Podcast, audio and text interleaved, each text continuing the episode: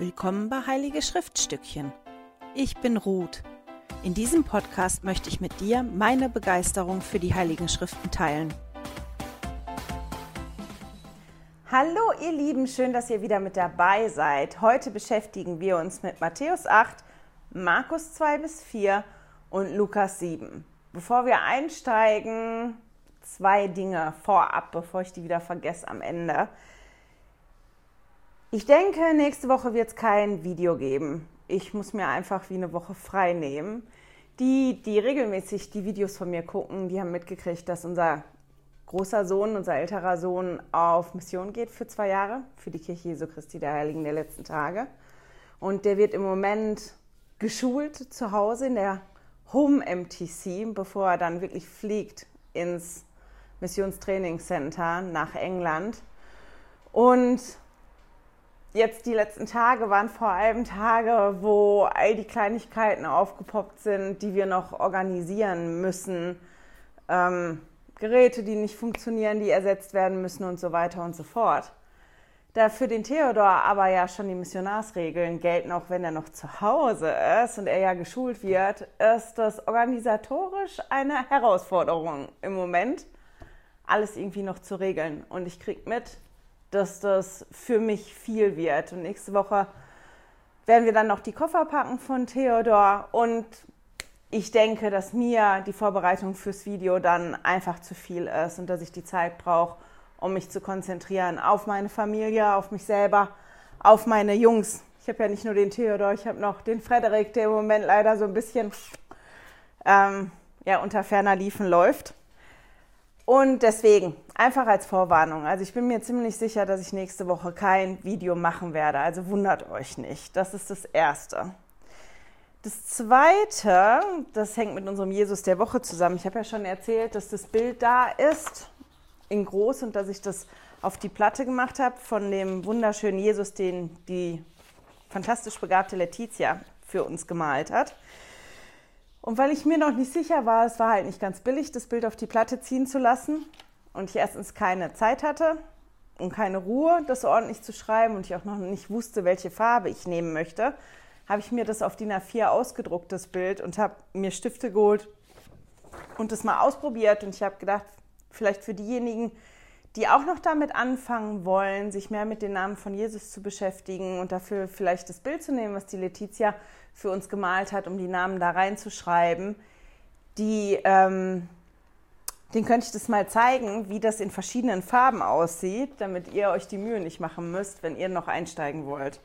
Also, ich halte es rein, wenn man das nicht gut sieht, denke ich, wird der Ansgar das einscannen und dann zeigen. Das ist so ein hellblau, was so ein bisschen ins Türkis reingeht. Ich habe das auch einmal mit zwei grünen Tönen gemacht, dass ich angefangen habe, das zu schreiben.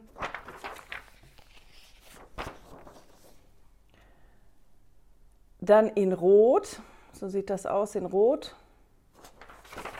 Und dann habe ich das nochmal in einem dunkleren Blau gemacht. Also ich habe vor, so viele Namen wie möglich auf den Schal zu schreiben. Und dann werde ich die restlichen Namen mit einem ganz dünnen schwarzen Stift aufs Gewand schreiben. Und ich werde mich wahrscheinlich für das Hellblau entscheiden, einfach weil der Kontrast dann größer ist zwischen dem Schal und dem Gewand, wenn ich noch anfange, auf dem Gewand mit einem ganz dünnen schwarzen Stift zu schreiben. Die liebe Monika, die macht das anders, die hatte eine andere Idee. Die druckt sich die Namen aus und ähm, klebt die dann neben Jesus. Also sie schreibt es gar nicht auf Jesus, sondern neben den Jesus. Sieht vielleicht ein bisschen ordentlicher aus, ist definitiv besser zu lesen. Sie hat mir ein Bild geschickt von der ersten Idee. Ich probiere daran zu denken, dass ich euch das auch zeige. Das ist eine andere Variante. Für mich selber, ich, ich wollte das jetzt auf Jesus draufschreiben, die Namen, weil die Namen ja Namen, Titel und Umschreibung sind von Jesus und Jesus ja mehr kennenlernen wollte und ich für mich das Gefühl hatte, ich will das auf Jesus haben, weil das ja alles Jesus ist und das ist eine ganze Menge. So, das waren die zwei Sachen vorneweg. Genau, einfach für die, die noch einsteigen wollen. Und dann fangen wir jetzt an mit dem Jesus der Woche, also mit den Namentiteln und Umschreibungen von Jesus, die ich diese Woche gefunden habe in den Kapiteln, die mir aufgefallen sind. Also zum einen haben wir einer, dem die Winde und der See gehorchen. Sohn des Menschen hat Vollmacht, auf Erde Sünden zu vergeben.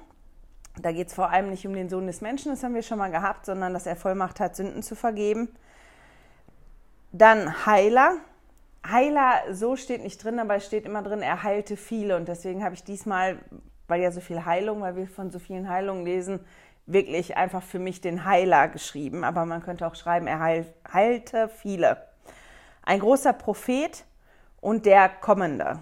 Außerdem waren noch, und die hatten wir aber schon mal, Sohn Gottes, Bräutigam, Herr des Sabbats, Sohn des Menschen und Lehrer. So, das war, glaube ich, jetzt alles. Bevor wir jetzt einsteigen, so richtig in den Kapiteln.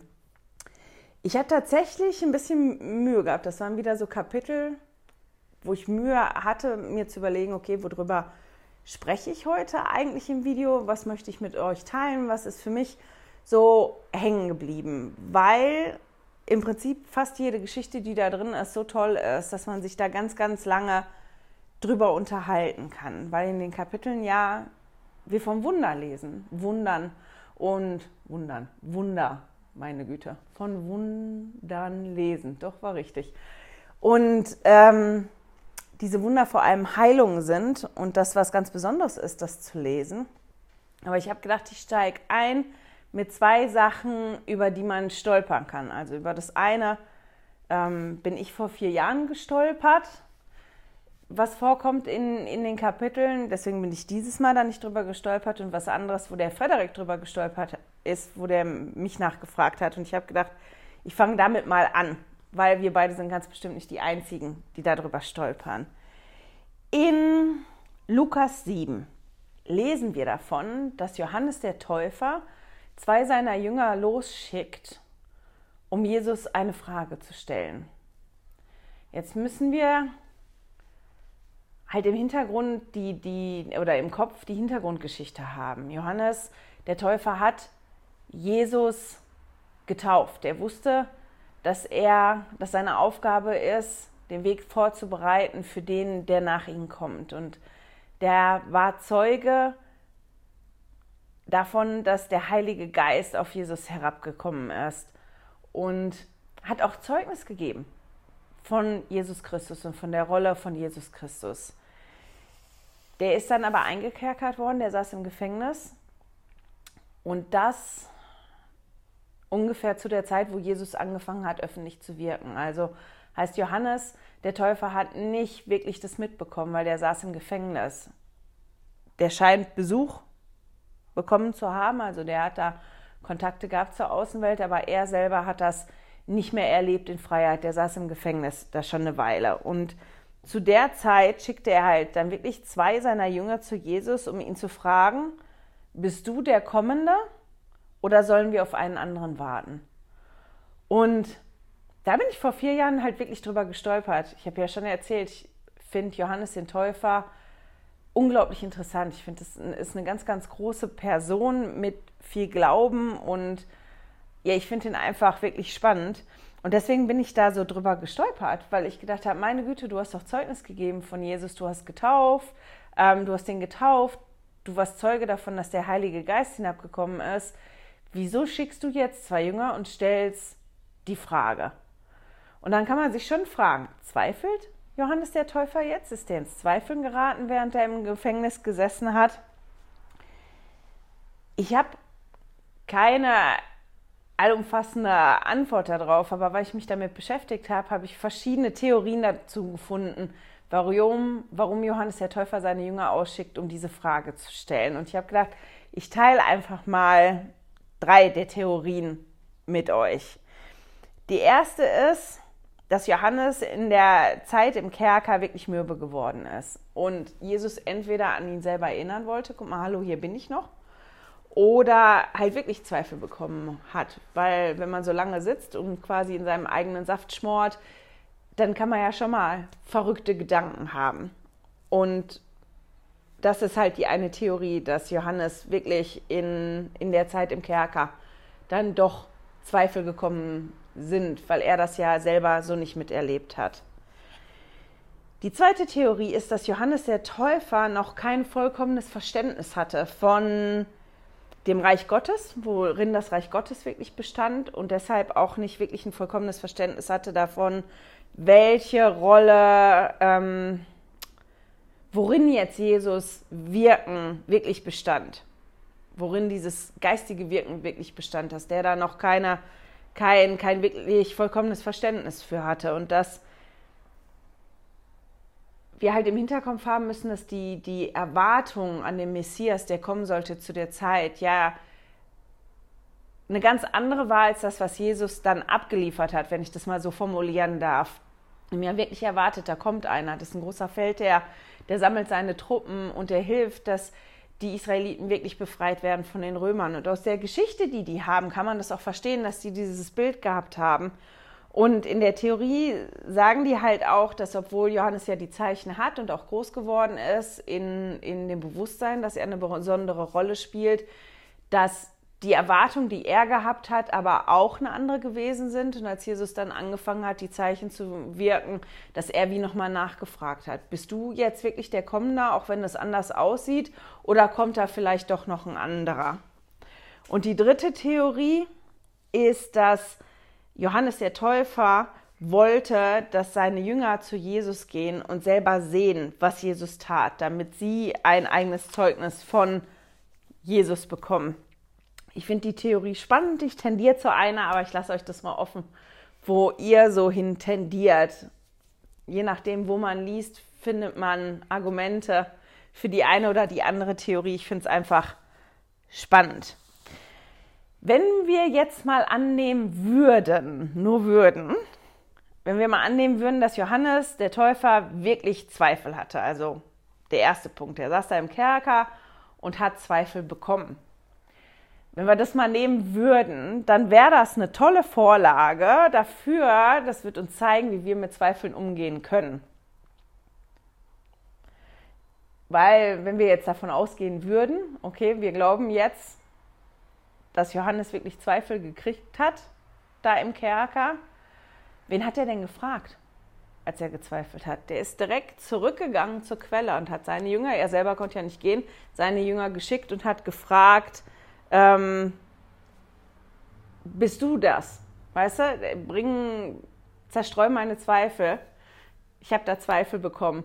Ähm, also wenn man davon ausgehen würde, dass das das ist, ist das eine tolle Vorlage, weil ich finde das ganz spannend, weil uns das dann quasi zeigen würde, wenn wir Zweifel bekommen, was total in Ordnung ist, wenn wir Fragen kriegen, die wir nicht verstehen oder Zweifel bekommen, wie gehen wir denn damit um und wie sollten wir damit umgehen und mich an Gott zu wenden und mich an Jesus zu wenden und in den Schriften zu gucken und mich hinzuknien, das ist immer ein guter erster Weg. Das ist so genau das Richtige, wo ich mich hinwenden sollte, wenn ich Zweifel bekomme. Und deswegen fand ich das ganz schön.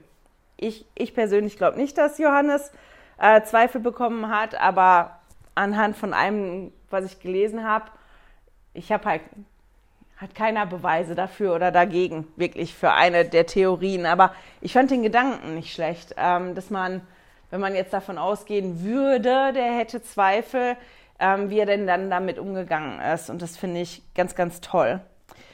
Das andere, worüber Frederik gestolpert ist, das ist die Geschichte in Markus 3. Muss mal eben schnell aufschlagen. In Markus 3 in den Versen 31 bis 35. Und das ist der Zeitpunkt, wo ähm, Jesus dann sitzt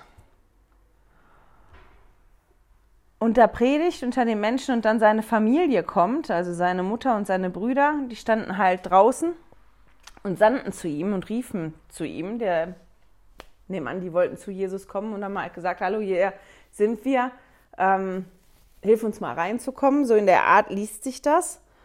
Und dann, muss ich das jetzt mal vorlesen.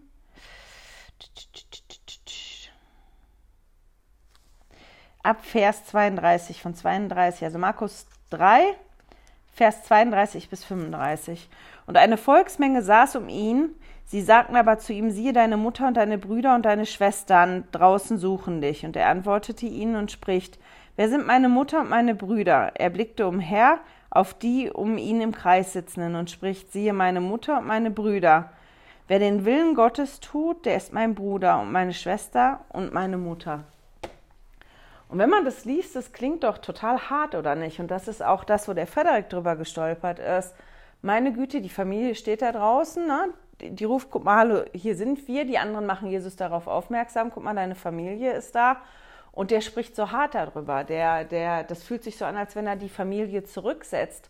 Und ich finde es total spannend, weil gerade durch, dadurch, dass das so hart klingt und dadurch, dass der Kontrast so ist, zeigt sich das so deutlich für uns, den Punkt, den er eigentlich machen will.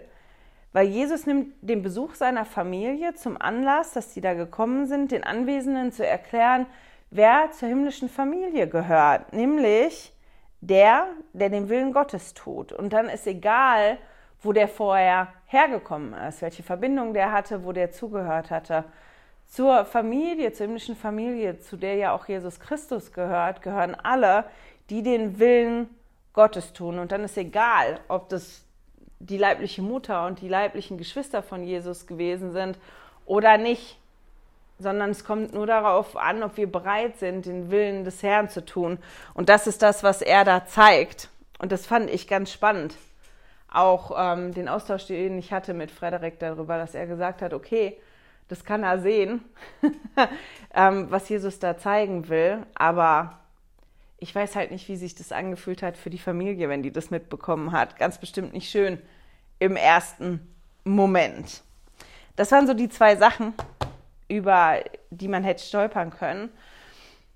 Und jetzt steigen wir mal ein in, in die Wunder und in die Heilung. Und ich habe mich halt gefragt, welches pick ich raus, worüber spreche ich.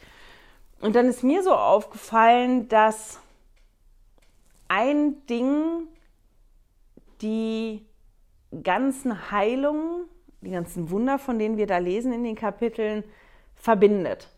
Und das ist der Glaube, von dem da gesprochen wird, dieser Glaube, den die Menschen ausgeübt haben. Und ich habe gedacht, wir gehen da einmal ganz kurz durch und gucken uns das an. Ist, wenn man sich die Heilung des Aussätzigen anguckt, der ja zu Jesus geht und dann sagt, das kann man nachlesen in Markus 1, Vers 40 und in Matthäus 8, Vers 2 ist dann der Vers, ähm, wo der Aussätzige dann hingeht zu Jesus und sagt, wenn du willst, kannst du mich reinigen. Und ich finde das ganz spannend, was er da formuliert. Wenn du willst, dann kannst du mich reinigen. Du kannst mich heilen. Du kannst mich, weil man hat ja immer gesagt, die sind unrein. Du kannst mich wieder reinmachen. Und der hat einen ganz festen Glauben daran, dass Jesus in der Lage ist, ihn zu reinigen, ihn zu heilen.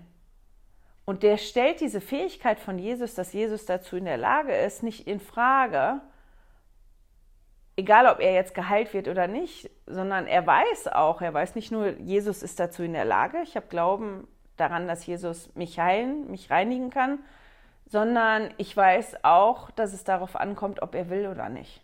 Und das finde ich total spannend, dass, dass der das schon differenzieren konnte. Der hat die Macht, das zu tun, ähm, egal ob er das jetzt macht oder nicht. Und deswegen kommt es darauf an, möchte der das jetzt? Ist das jetzt passend, dieses Wunder? Also passend ist irgendwie ein falsches Wort, aber möchte der dieses Wunder jetzt wirklich ähm, wirken? Und Jesus sagt ja dann, ja, ich will und, und reinigt ihn. Wir kommen nachher noch mal kurz dazu zurück, wie Jesus das gemacht hat. Und das fand ich ganz spannend.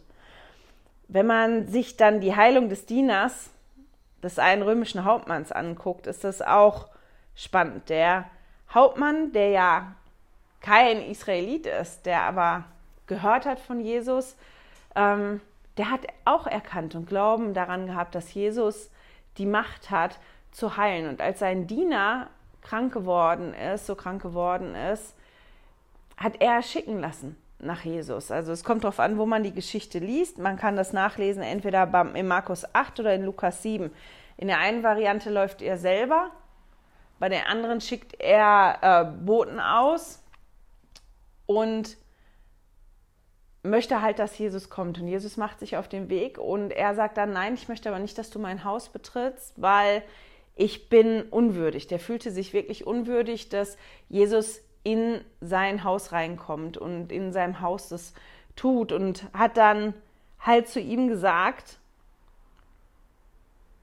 ich weiß, dass ein Wort von dir genügt und mein Diener wird gesund werden. Und hat das auch begründet, warum er das weiß, weil er nämlich gesagt hat, ähm, ich bin ja auch ein Mensch, der Macht hat. Und wenn ich einen Befehl gebe, wird er auch ausgeführt. Und ich erkenne in dir, ich habe Glauben daran, dass du auch ein Mensch mit einer speziellen Macht bist. Also ja doch, dass du ein Mensch mit einer speziellen Macht bist, dass du diese Macht hast.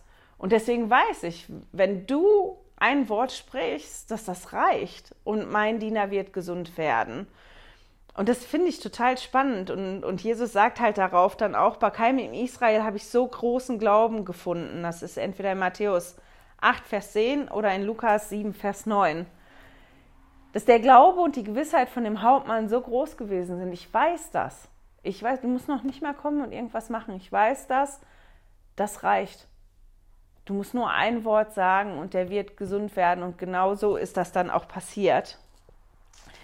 Wenn man dann sich die anguckt, die Heilung von der Schwiegermutter von Petrus, da ist das im ersten ähm, Augenblick nicht so. Da fragt man sich, ähm, weil Jesus geht zu Petrus, die Mutter hat, die Schwiegermutter hat Fieber und Jesus geht dann hin und heilt die. Und das ist halt da so ein bisschen versteckt da. Und das äh, findet man auch eher, wenn man Markus liest, in Markus 1, Vers 30. Ähm, da steht und sofort sagten sie ihm von ihr. Also als, als Jesus da hingegangen ist, haben die anderen, die da gewesen sind, sind sofort zu Jesus gegangen und haben ihm gesagt, dass die Schwiegermutter von Petrus so krank ist. Und das zeugt für mich auch von Glauben, dahin zu gehen und zu sagen, guck mal, die ist so krank. Und Jesus hat die dann geheilt. Das andere, was ich ganz spannend finde, da musste ich ein bisschen schmunzeln drüber, da haben wir auch als Familie drüber gesprochen, das sind die Krankenheilungen am, am See Genezareth. Und zwar steht da in Markus 3, Vers 10, denn er heilte viele, sodass alle, die Leiden hatten, sich auf ihn stürzten, um ihn anzurühren. Und ich habe gedacht, meine Güte, ich würde Attacken kriegen, wenn so Menschenmengen kommen und auf mich zustürzen. Ich würde die Krise kriegen. Aber das war das und das hilft ein bisschen die Geschichten lebendig zu machen, wenn man so eine Sätze hört, weil man sich das dann vorstellen kann, was passiert, dass da so eine große Menschenmenge ist und dass die alle zumindest so viel Glauben daran hatten, dass Jesus sie heilen konnten, konnte.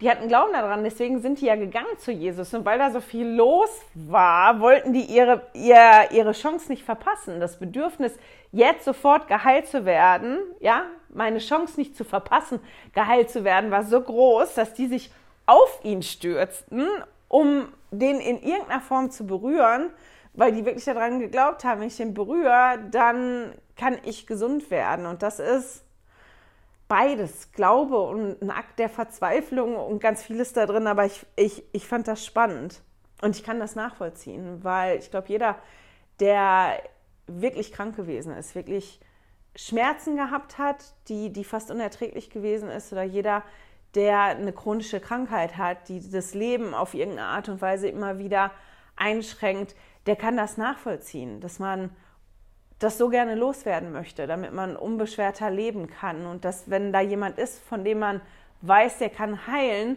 ähm, dass man die Chance wirklich ergreifen will. Auch eine tolle Form von Glauben.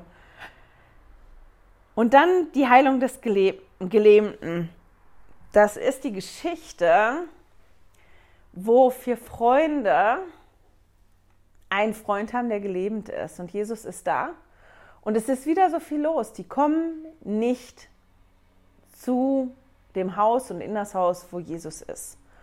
Und statt zu sagen, naja gut, wir haben es probiert, wir haben den zumindest hier hingetragen, suchen die nach einer Möglichkeit, wie kriegen wir unseren Freund zu Jesus, damit der geheilt werden kann. Und die werden wirklich kreativ. Die gehen dann aufs Dach und decken das Dach ab. Das ist ja nicht nur so ein kleines Guckloch, was die machen, sondern die nehmen so viel vom Dach ab, dass die wirklich eine Person dann auch runterlassen können und gehen dann hin und lassen ihren Freund von oben zu Jesus Füßen herab und wir lesen dann in Markus 2, Vers 5 oder in Matthäus 9, Vers 2, Und als Jesus ihren Glauben sah, spricht er zu dem gelähmten Kind, deine Sünden sind dir vergeben. Und ich habe mich halt gefragt, weil die haben ja wirklich sich Mühe gegeben, ja, die haben sich was einfallen lassen, die haben zusammengearbeitet. Jeder von denen hat ihren Teil getan, damit die ihren Freund, der Heilung brauchte, und die haben sich so sehr die Heilung für den gewünscht, dass die sich ja, dass die all das auf sich genommen haben, dass die hingegangen sind und dahin gebracht haben. Und dann sagt Jesus zu ihm, ähm, Kind, deine Sünden sind vergeben. Was, wenn man darüber nachdenkt, viel größer und viel wichtiger ist, als dass man wieder laufen kann. Aber ich glaube, das war nicht der Grund, warum die den da hingebracht haben. Und ich habe mich halt gefragt, als ich das gelesen habe, waren die im ersten Moment enttäuscht, dass der ja dann da noch lag. Jetzt haben wir all das gemacht und Jesus sagt auch was Tolles, aber eigentlich nicht das, was wir erwartet haben. Ich meine, es kommt nachher dazu, weil der spricht auch mit den Anwesenden da und auch mit den Pharisäern, die, glaube ich, anwesend gewesen sind, ähm, weil die bei sich wieder gedacht haben, wer ist der, der einfach hingeht und sagt, er kann Sünden vergeben. Keiner auf der Erde kann Sünden vergeben. Warum macht er das? Das ist Blasphemie. Und der wusste, was die gedacht haben und hat halt dann gesagt, was ist einfacher, jemanden, zu jemandem zu sagen, deine Sünden sind dir hier vergeben auf der Erde oder zu sagen, steh auf und geh. Und das hat er ihm dann gesagt und der ist dann geheilt worden. Der hat halt beides bekommen. Dem sind die Sünden vergeben worden, wie vielen Jesus geheilt hat, von denen wir lesen. Und er hat dann halt auch zu ihm gesagt, steh auf und, und geh. Aber das finde ich so spannend, weil man das auch sieht, wie, wie mit dem Hauptmann, dass bei den zwei Geschichten gar nicht, dass die Person selber gewesen ist, die krank gewesen ist, die gebeten hat, geheilt zu werden, sondern dass da gesprochen wird von dem Glauben, den die Menschen drumherum gehabt haben und dass die den Glauben gehabt haben. Ich weiß einen Weg, wie es dir besser gehen kann und ich sorge dafür, dass du in irgendeiner Form zu Jesus kommst, dass Jesus dir helfen kann. Und ich finde das ganz spannend, weil mir das auch Trost gibt für Situationen, wo ich, also in zwei Situationen, dass ich das sehr beruhigend finde für Momenten, wo ich so müde und so krank bin, dass ich vielleicht nicht in der Lage bin oder warum auch immer, ich nicht in der Lage bin, Hilfe für mich selber zu holen und Heilung in Anführungsstrichen für mich selber zu holen und dass aber ich getragen werden kann eine gewisse Zeit lang durch den Glauben und durch die Bereitschaft von anderen mir zu dienen, dass mich das wirklich auch tragen kann, eine gewisse Wegstrecke. Nicht die ganze Strecke, aber eine gewisse Wegstrecke. Und das finde ich wirklich schön. Das ist ein tolles Konzept, oder?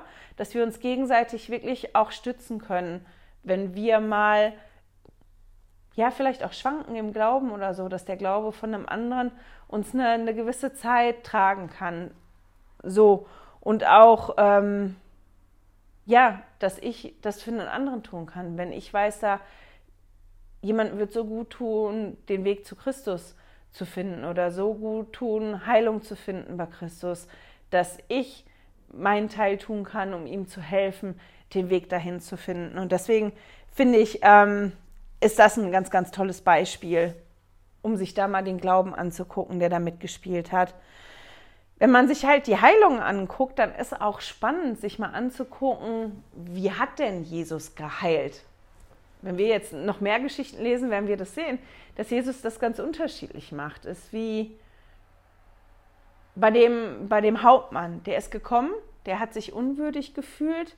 Da könnte man jetzt auch drüber sprechen, da ist ganz viel im Leitfaden zu. Und der Ansgar hat auch gesagt, ähm, dass im Wortgottesdienst da Bezug drauf genommen wird in der katholischen Kirche auf diese Geschichte und dieses, Un, dass er sich unwürdig gefühlt hat. Ähm, dass Jesus das aber nie abgehalten hat. Er hat mit allen, die Sünder waren, die unwürdig waren, gesprochen. Und dass das natürlich auch für uns gilt, dass Jesus ähm, liebt uns so, wie wir sind. Und er trifft uns da, wo wir sind. Aber der liebt uns halt zu doll, um uns einfach da zu lassen. Und das ist das, was man hier halt auch immer sieht. Aber um mal auf das Wie, wie hat Jesus geheilt, zurückzukommen, bei dem Hauptmann. Der Hauptmann hat ja gesagt, ich weiß, ein Wort für dich reicht, von dir reicht. Und genau so hat Jesus dann auch geheilt. Durch dieses Wort ist der Knecht dann geheilt worden.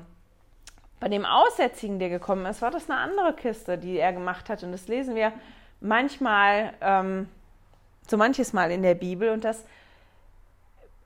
man muss sich das halt mal überlegen, wie die Situation gewesen ist für die Menschen, die nach dem jüdischen, nach dem mosaischen Gesetz unrein gewesen sind. Aus welchem Grund? Weil die Aussatz hatten. Wir haben das auch nachher von der Frau, die geheilt wird, die so lange geblutet hat.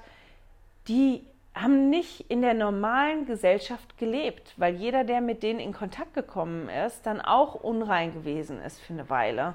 Und die Aussätzigen, die mussten teilweise wie Glöckchen an den Kleidern haben, damit wirklich jeder hört, dass die kommen.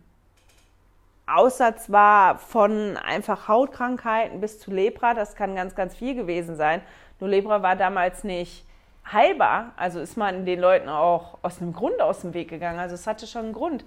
Aber diese Menschen durften halt wirklich nicht angefasst werden.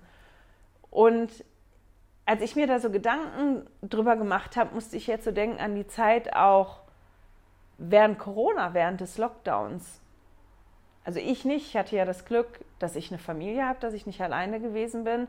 Aber ich habe das von einigen gehört, die alleine wohnen, die nur über Bildschirme gesprochen haben und die auch gesagt haben, die vermissen die Gesellschaft und auch die Berührung. Es gibt ja auch so viele Studien dazu, wie wichtig körperliche Berührungen sind und was eine Berührung alles auslösen kann. Und deswegen finde ich das besonders schön, wenn man sich da anguckt, wie Jesus da geheilt hat. Einer, der außerhalb von der Gesellschaft ähm, gelebt hat, wo die Menschen vermieden haben, in Berührung zu kommen mit dem, dass Jesus hingegangen ist und den wirklich berührt hat. Nicht nur gesagt hat, ja, ich will, sondern den wirklich angefasst hat für die Heilung und das dann auch so eine Berührung gewesen ist. Wir lesen nachher halt von der Frau, die diesen ähm, Ausfluss hat, die an das Kleid greift von den Menschen, äh, die sich auf Jesus stürzen, um ihn anzufassen. Also es gibt da verschiedene Varianten, aber ich finde, das ist so ein Aspekt, der sich auch lohnt, da mal drauf zu achten, in welcher Situation heilt Jesus wie. Ich meine, wir lesen ja nicht immer von, aber wenn wir es lesen, ist es halt spannend, sich das anzugucken. Genau, das war das dazu.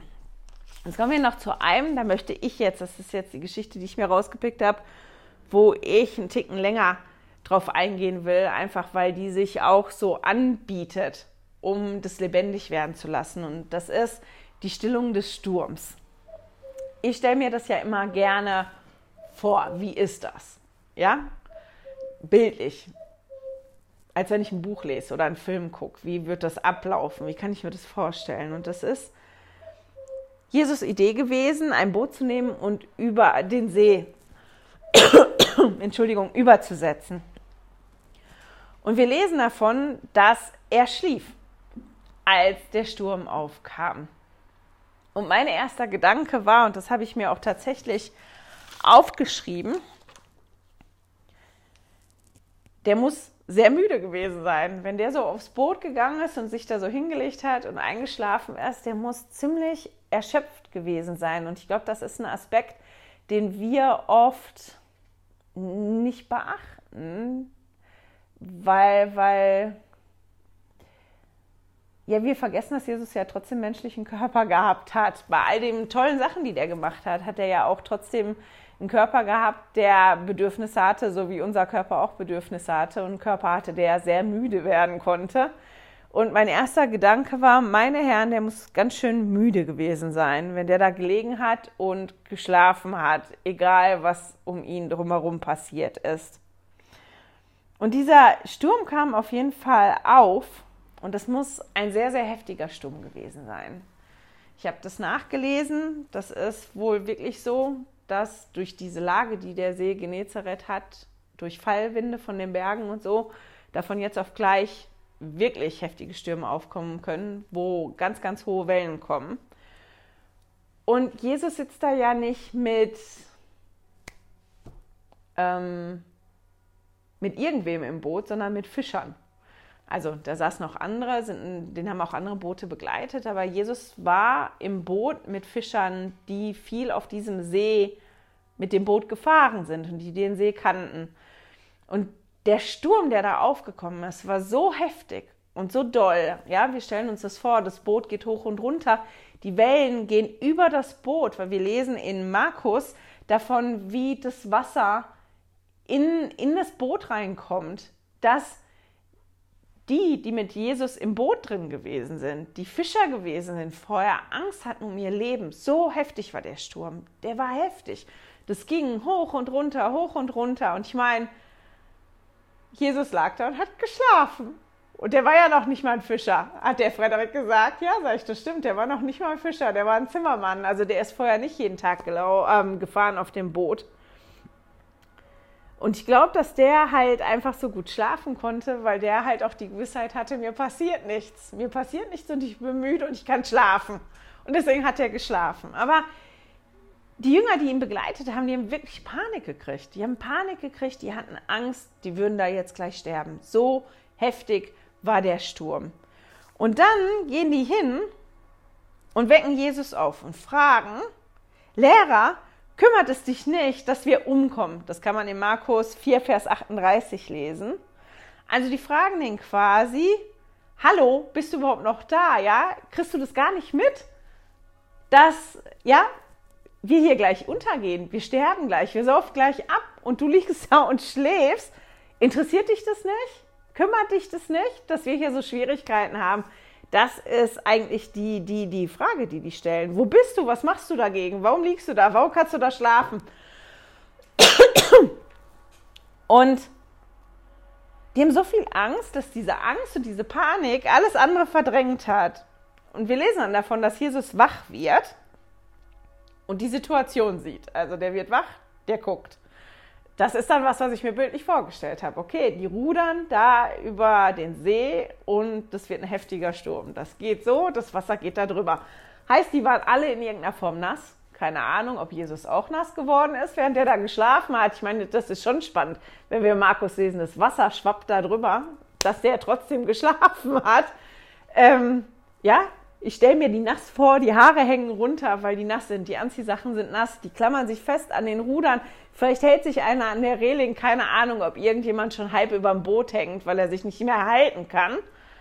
So, aber das ist so die Situation, die ich mir vorstelle. Wie sieht es aus auf einem Ruderboot in einem Sturm, wo die, die an den Rudern sitzen, Angst haben um ihr Leben, die sonst darüber fahren? Also wirklich in einem heftigen Sturm.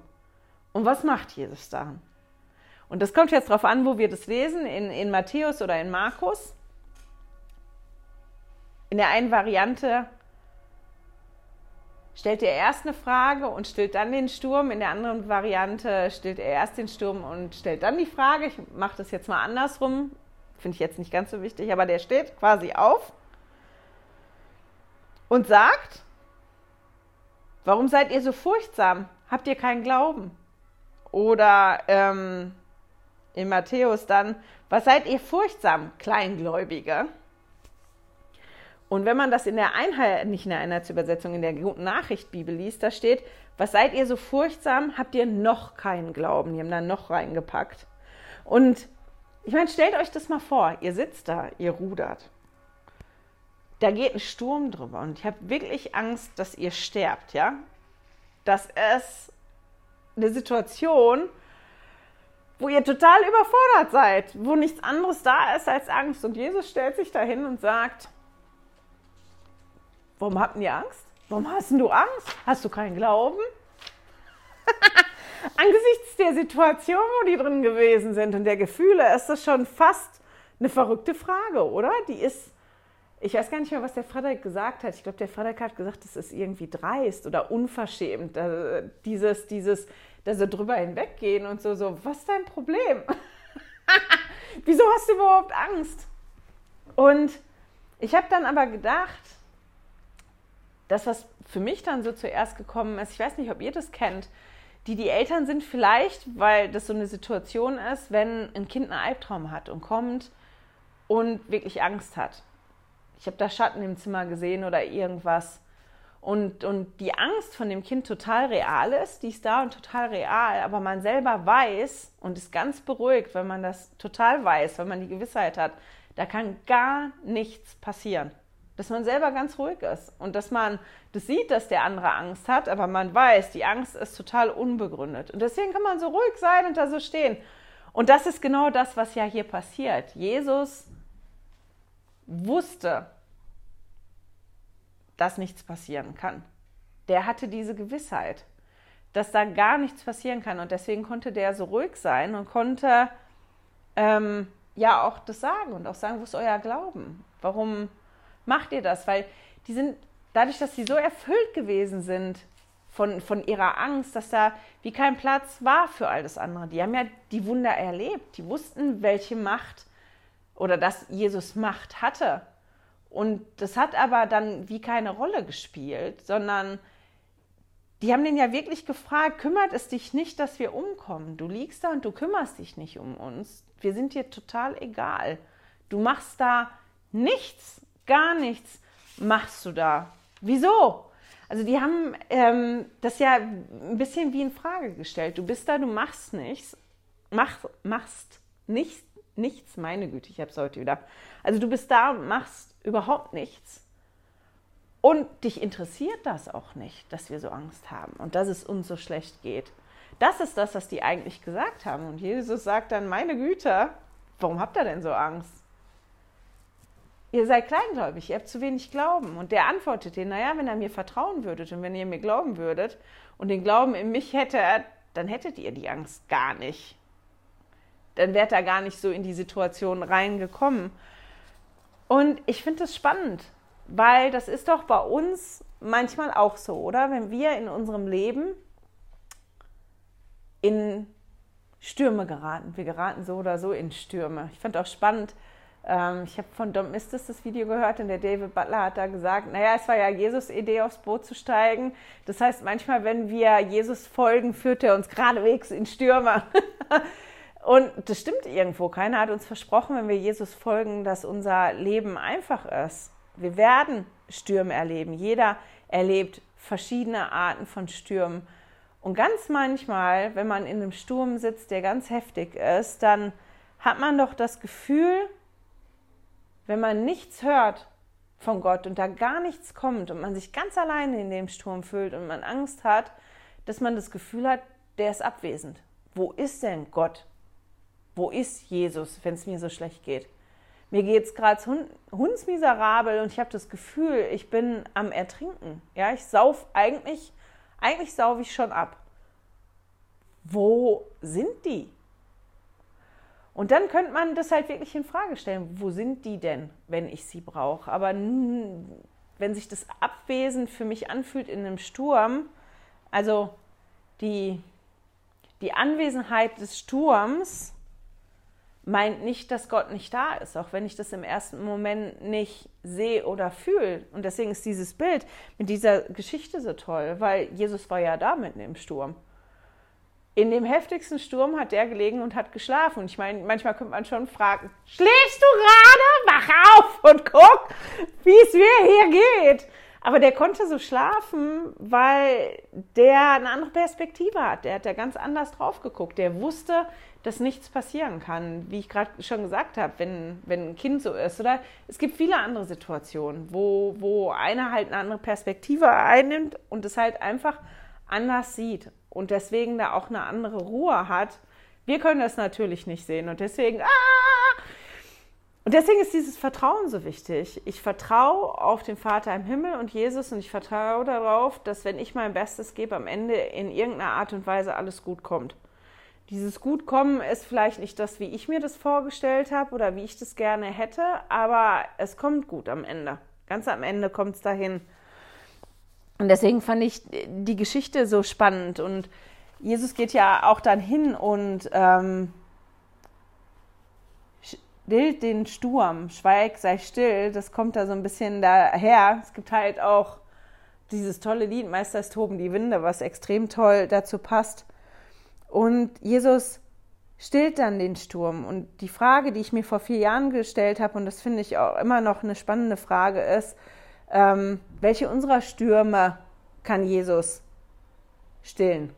Wenn wir in so Stürmen drin sind und dann halt Jesus fragen, hallo, wo bist du? Siehst du nicht, ich brauche dich jetzt gerade, ich brauche dich wirklich und ich brauche, dass du kommst und mir durch den Sturm durchhilfst oder dass du den Sturm stillst, weil ich den Sturm nicht mehr aushalten kann. Und das sind verschiedene Sachen. Das ist für jeden auch ganz bestimmt individuell, aber ich hatte mir damals aufgeschrieben, ähm, der kann halt Angst stillen, ein Sturm der Angst, der Überforderung, ähm, ein Sturm vom Verlust oder Einsamkeit. Das sind alles Sachen, die sich anfühlen können wie ein Sturm, wo Jesus helfen kann ähm, und so weiter.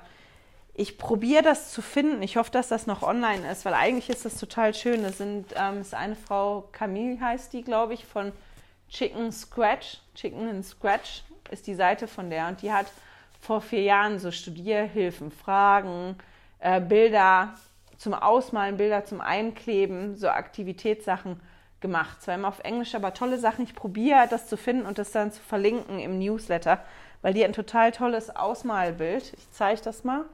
Das ist das, was ich ausgemalt hatte vor vier Jahren. Ich male eigentlich nicht so gerne aus, aber irgendwie hat mir das geholfen, als ich so darüber nachgedacht habe, weil ich mir wirklich Zeit genommen habe, mich mit diesem Gleichnis zu beschäftigen und mit meinen persönlichen Stürmen und inwiefern ich da das Gefühl habe, in welchen Stürmen kann Jesus mir helfen, welche Stürme kann Jesus stillen und ähm, wo kann er mich durchtragen, was sind denn meine Stürme. Und dass ich das wirklich ähm, genommen habe und ich das ausgemalt habe, während ich darüber nachgedacht habe und ich mir dann halt Platz gelassen habe hier in den Wellen und ein paar von meinen Stürmen, die ich damals hatte, da reingeschrieben habe, die Jesus stillen kann.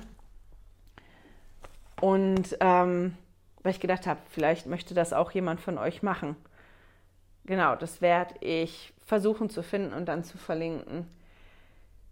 Ich bin total dankbar, dass der Vater im Himmel und die himmlische Mutter und Jesus eine andere Perspektive haben als ich. Und dadurch, dass die ein anderes Wissen haben und einen anderen Blickwinkel haben, die mir Ruhe und ähm, Vertrauen und Gewissheit, dass es gut kommen kann, geben können, wenn ich mittendrin stehe und ich das wie, wie nicht finden kann für mich selber. Und dafür bin ich unglaublich dankbar und ich habe ein ganz, ganz großes Zeugnis davon, dass der Vater im Himmel wirklich uns helfen will durch unsere Stürme. Manchmal hilft er uns dadurch, den Sturm zu ertragen und manchmal stillt er unsere Stürme, je nachdem, was wir gerade brauchen. Und dafür bin ich unglaublich dankbar. Und mit den Gedanken schicke ich euch in die nächste Woche auf jeden Fall, wahrscheinlich auch in die übernächste Woche. Und ihr könnt ja wenn ich kein Video mache nächste Woche, euch Gedanken machen bei den Wundern, von denen ihr da auch lesen werdet. Vielleicht immer bei jedem Wunder. Wenn das nur das ist, was ich jetzt von Jesus kennen würde, was würde ich lernen über Jesus? Weil das ist eine Frage, die ich ganz spannend finde.